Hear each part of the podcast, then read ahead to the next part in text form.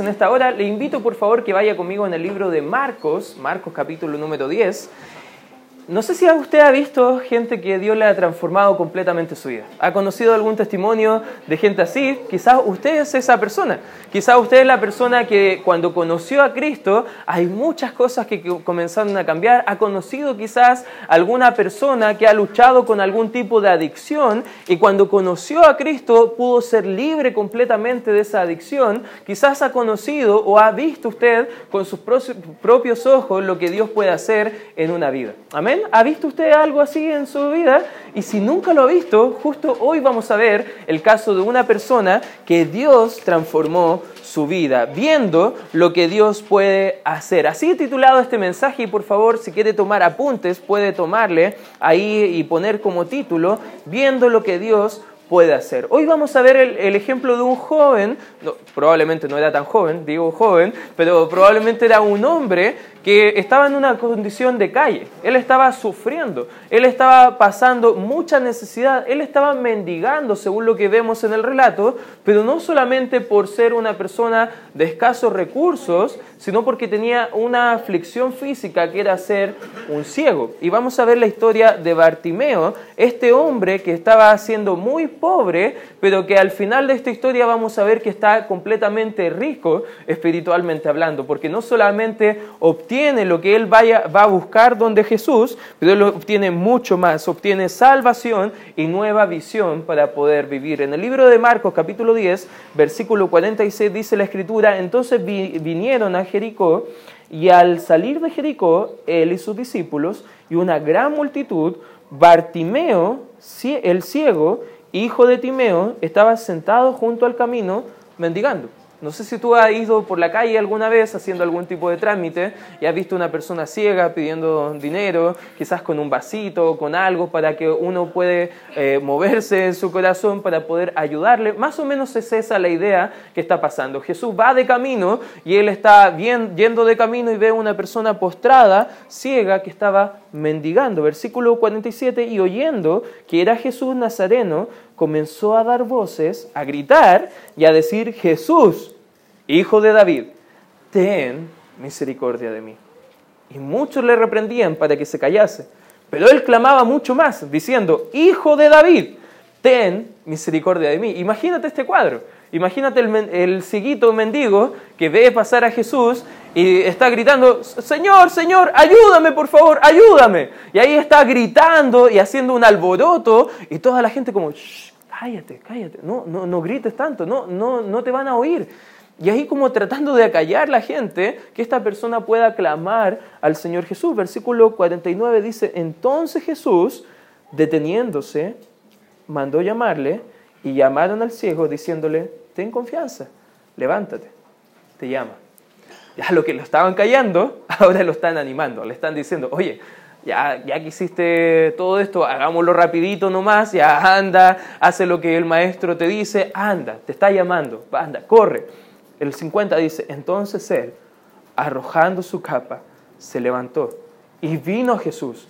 Y respondiendo Jesús le dijo, ¿qué quieres que te haga? Una pregunta interesante. Y subrayala por favor en tu Biblia. Porque esa misma pregunta esta vez es haciéndonos el Señor Jesucristo a nosotros, a nuestra vida. ¿Qué quieres que te haga? ¿Qué quieres que haga contigo? ¿Cómo quieres que yo haga en tu vida? ¿Qué quieres que a lo mejor quite de ti? ¿Qué quieres a lo mejor que haga contigo? ¿Qué quieres que te haga? Es una pregunta interesante que le hace el Señor Jesús a este ciego y dice, y el ciego le dijo, maestro, que recobre la vista. Jesús le dijo, vete, tu fe te ha salvado. Y enseguida recobró la vista y enseguida y seguía a Jesús en el camino. Si nos acercamos a Cristo por fe, hermanos, Dios puede cambiar nuestras vidas. Amén. Y quizás tú eres una de esas personas que en un momento decidió confiar en Cristo Jesús como su Señor y Salvador. Pero te hago una pregunta, ¿tu vida está cambiando? ¿Te estás preguntándole al Señor Jesucristo o el Señor Jesucristo te está preguntando a ti, mejor dicho, ¿qué quieres que haga contigo?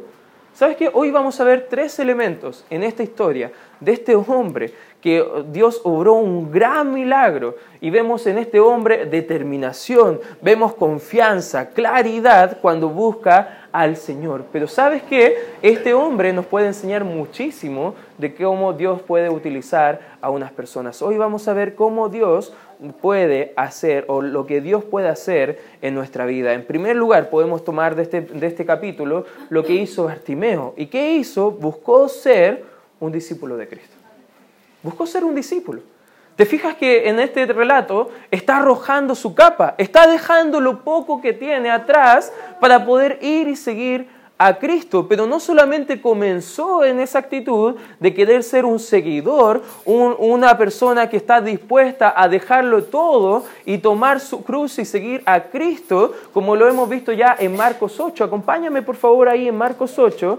Fíjate lo que dice el versículo 34. Dice la escritura en Marcos 8, 34, perdón, Marcos, sí, Marcos 8, 34, y dice, y llamando a la gente y a sus discípulos, les dijo, si alguno quiere venir en pos de mí, fíjate lo que dice la escritura, niéguese a sí mismo, tome su cruz y siga. Eso es lo que estaba haciendo Bartimeo. Eso era lo que estaba haciendo este hombre. En realidad no, no estimó su vida preciosa para sí.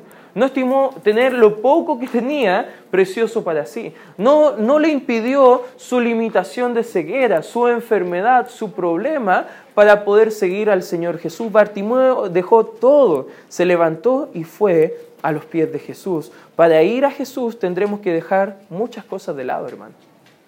A veces hay cosas como hoy, que justamente en esta hora está jugando Colo Colo con la Católica, y a lo mejor algunos para ese, esa instancia del fútbol es como un ídolo, y al final el fútbol a lo mejor a veces no están dispuestos a dejar ese ídolo con tal de seguir a Jesús, con tal de aprender más de Jesús, con tal de que Jesús sea su maestro y transforme su vida.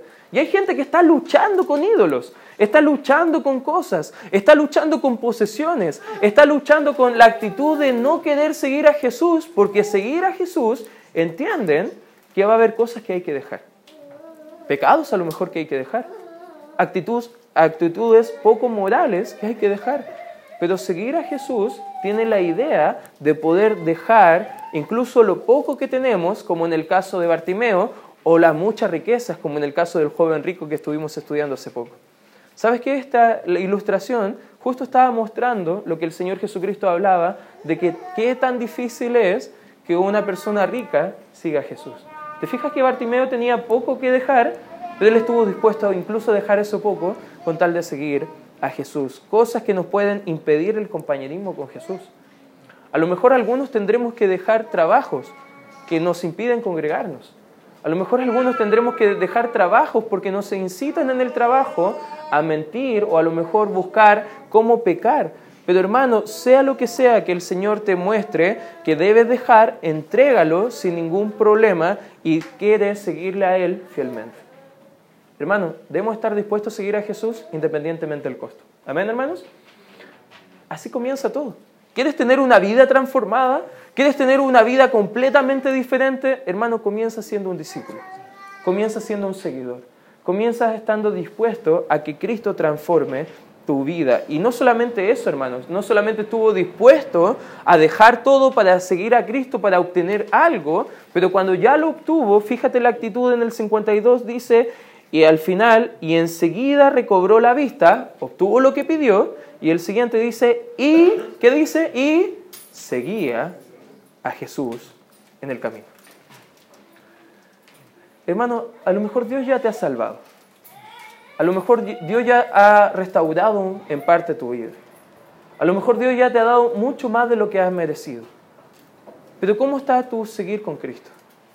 ¿Cómo está tu comunión con el Señor? ¿Estás siguiéndole a Él? Hermano, lo primero que vemos acá es una búsqueda de Bartimeo de querer ser un discípulo de Jesús. No solamente eso transforma nuestra vida a ser un seguidor, pero que también transforma nuestra vida, hermanos, también en segundo lugar, la oración. Él presentó una petición sincera a Dios. Él hizo una petición clara, sencilla, pero poderosamente de fe.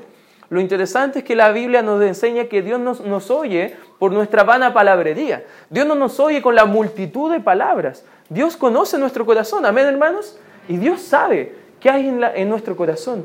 Dios sabe que si nosotros presentamos sinceramente nuestra petición delante de Él con fe, Él va a ser conforme a su voluntad. Y eso es lo que Dios nos quiere ayudar.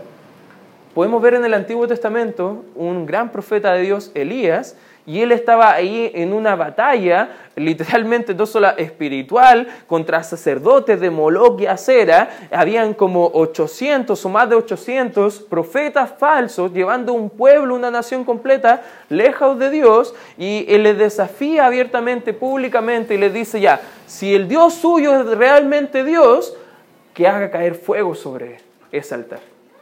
Y vemos que los hombres estos, los falsos profetas, hacían vanas palabrerías, hablando en lenguas extrañas, zanjando sus cuerpos, haciendo cosas como rituales religiosos, pero la oración de Elías fue muy diferente.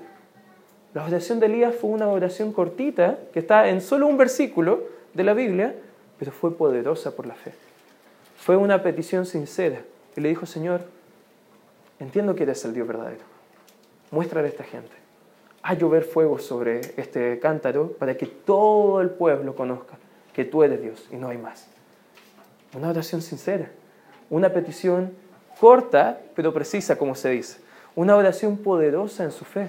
Y Bartimeo tuvo una oración similar. En el 51 dice, respondiendo Jesús le dijo, ¿qué quieres que haga? ¿Qué quieres que te haga? Y el ciego le dijo, maestro, que recobre la vista. Bartimeo expresa la claridad con sus palabras lo que quería realmente. Señor, quiero esto. Quiero recobrar la vista. Señor, si me das la oportunidad, quiero que tú hagas algo en mí. Para él era ahora o nunca. Él estaba desesperado. Él sabía que Jesucristo no era la última solución, era la solución, hermanos. Él no entendía que eh, eh, quizás Jesús podía darle algo acerca de su problema. Él sabía que Jesucristo iba a solucionar completamente su problema. ¿Sabes que a veces oramos a Dios, pero no creyendo realmente que Dios puede cambiar nuestra vida? Quizás a veces oramos a Dios no creyendo que Dios puede tener control completo de nuestra vida y todas nuestras circunstancias alrededor. Él es Rey de Reyes, hermanos. Amén. Él es Señor de Señores. Él es el Alfa y el Omega. Él tiene todo el poder para hacer como Él quiere. Pero Él quiere que vamos a Él por fe. Él estaba determinado que Cristo le escuchara. Él esperaba y estaba esperanzado de poder ver a Jesús obrando en su propia vida. Él hizo una clara presentación de su petición, esperando, confiando que Dios le iba a oír. Justo el hermano Bastián enseñó acerca de Hebreos. Hebreos es un libro maravilloso, hermano, que nos enseña el poder de la fe que puede hacer en un hombre. ¿Sabes qué? El mundo no conoce lo que Dios puede hacer con un hombre completamente entregado para Él. Y comenzamos así, hermanos, siendo discípulos y orando, buscando la dirección de Dios. Amén. Busquemos ser un discípulo de Cristo. Presentemos peticiones para que Cristo haga algo en nuestra vida. Y en tercer lugar, hermano, también podemos ver que Bartimeo expresó fe personal en Cristo. Él no solamente buscó una solución a su problema, pero él fue con fe. Él ocupa la palabra mi maestro. Fíjate ahí, dice en la escritura, en el versículo 51, maestro. Maestro. La conjugación en el original de esas palabras habla de una conjugación de que él era un discípulo de él, era un seguidor, él era un, eh, un, aprendiz de este maestro. el título que ocupa acá el, el, Bartimeo, el ciego, es en la palabra en griego Raboni, que significa simplemente el maestro, maestro personal. No tiene mucha lógica, no tiene mucha ciencia, solamente le dijo lo que él creía que era para él. Tú eres mi Dios, tú eres mi Señor, tú eres mi Maestro, tú eres aquel por el cual yo creo que tú puedes ayudarme. Anteriormente lo empieza a llamar el Hijo de David. Incluso si lees más atrás en el versículo número 47, le dice Jesús, Hijo de David. En el versículo 48 dice Jesús, Hijo de David. Y lo interesante es que cuando ya tiene la atención de Jesús, le dice simplemente maestro. Dejó de ocupar el calificativo que toda la nación de Israel lo conocía como un título mesiánico que venía con todo el poder, sino que ahora se pone bajo su liderazgo, servicio y actitud de postrarse delante de Él. Su fe fue completamente personal. Su fe nos, lleva a tener un encuentro cercano con Dios. ¿Sabes que solamente por la fe nosotros podemos ser salvos? Amén. Si hemos visto cara a cara lo que Dios puede hacer en una vida, podemos ver cara a cara lo que Dios ha hecho con nuestra vida. Un pastor dijo algo muy cierto y dijo que cada vida de los presentes es simplemente un testimonio de gracia de lo que Dios puede hacer con una persona. ¿Puedes ver eso en tu vida, hermano? ¿Puedes ver de dónde Dios te ha sacado? ¿Puedes ver lo que Dios ha hecho en tu vida? ¿Y puedes entender que Dios puede hacer mucho más en tu vida? Amén. Eso requiere fe. Y requiere una fe personal en el Dios al cual adoramos. A veces nosotros decimos, tengo fe, pero ¿realmente tiene fe, hermanos? ¿Realmente tiene confianza absoluta que Dios puede hacer lo que Él dice que va a hacer con usted? A veces nosotros estamos peleando con actitudes, con pecados, en nuestros matrimonios, con nuestro trabajo. Hermano, presente con fe, personal en Cristo que puede ayudarle. Jesús no solamente se conmovió y ayudó a este hombre, pero también le dio vista física, pero también le dio una nueva visión espiritual. Le dio un propósito de vida. Y hermanos, cuando vamos a Cristo, Dios cambia absolutamente todo de nosotros. Amén. Nos da un nuevo propósito para vivir. La fe, hermanos, es la certeza de lo que se espera. Esperamos el cielo, estar por la eternidad con Cristo. Amén, hermanos pero usted no lo ve. Y esa es una, es una definición de fe. Por fe creemos, hermanos, que Dios ha hecho todo. Y es necesario que los que se acercan a Dios vayan con fe. La palabra de Dios en Hebreos 11, acompáñenme por favor ahí, Hebreos capítulo 11. Hebreos capítulo 11. Fíjese lo que dice el versículo número 6. ¿Lo tiene hermano? Amén. Si no, quizás puede mirar en la pantalla, dice la escritura, pero sin fe es que dice imposible agradar a Dios. Hermano, por más que usted busque a través de la religión, por más que tú, busques, hermano, hoy en día hacer algunas cosas para agradar a Dios, pero si tú lo haces sin fe, es imposible que agrademos a Dios. Porque los que, eh, porque dice la Escritura, porque es necesario que el que se acerca a Dios pidiendo, fíjate, crea que le hay y que es galardonador de los que le buscan. Hermano, ¿necesitas la misericordia de Dios? Amén. ¿Necesitas gracia de Dios?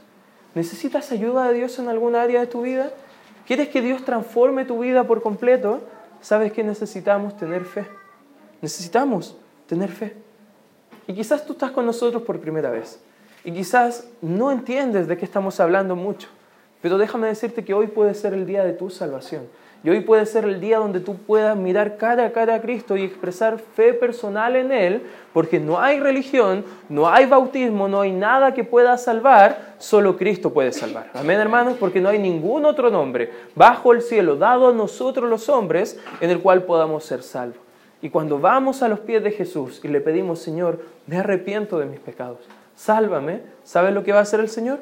Nos salva y nos da certeza y confianza para ser ahora sus discípulos. ¿Qué es lo que queremos que nos conceda el Señor? ¿Qué es lo que deseamos tanto en nuestra vida? ¿Qué es lo que tenemos? La misma insistencia que Bartimeo pidiendo algo al Señor. Quizás tú has llegado en esta hora con una intención de buscar al Señor que solucione algo en tu vida. Sabes que no hay nada de malo, hermano. Pero ve la actitud de Bartimeo. Buscó ser un discípulo. Buscó presentar una petición clara y sencilla al Señor, pero con fe. Y si hacemos eso, hermano, podemos ir directamente ante el trono de la gracia y podemos alcanzar misericordia y gracia para el oportuno socorro. Cuando nos acercamos de esta manera, el poderoso y amoroso Señor concederá las peticiones de nuestro corazón. Un texto, y con esto quiero acabar, hermanos. Vamos, por favor, al libro de Salmos. Salmos, libro de Salmos, capítulo número 37, Salmos 37.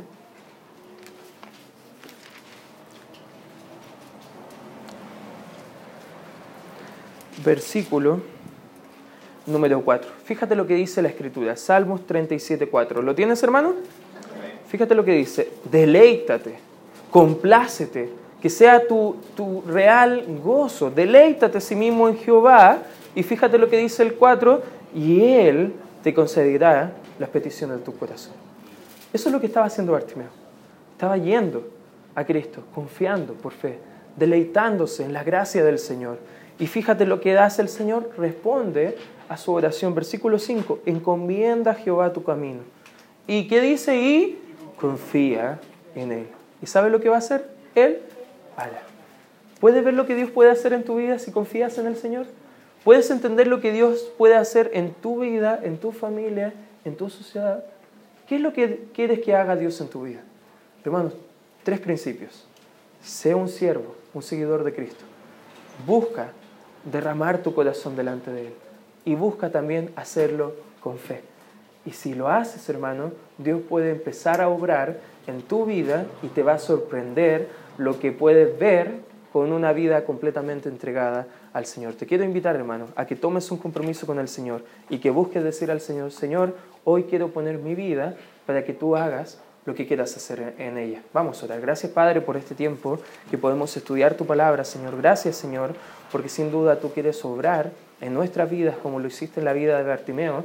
Y te agradecemos, Señor, porque aquí hay un grupo de hermanos fieles a poder buscar tu voluntad, a poder buscar eh, compromisos, Señor, nuevos contigo, Señor, de querer buscarte, agradarte, amarte y servirte de todo corazón, Señor. Gracias, Padre Santo porque sin duda tu palabra transforma nuestra vida, Señor.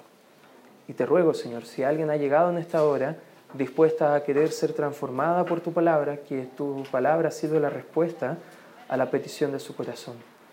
Que de acá salgan muchas personas dispuestas a ser discípulos tuyos. Muchas personas dispuestas a, realmente orar, pidiendo a ti lo que quieres que hagas en su vida. Pero Padre, por sobre todo, Señor, te pido que personas que confíen en ti, Señor. Ayúdame primeramente. Haznos entender. Con cabeza inclinada,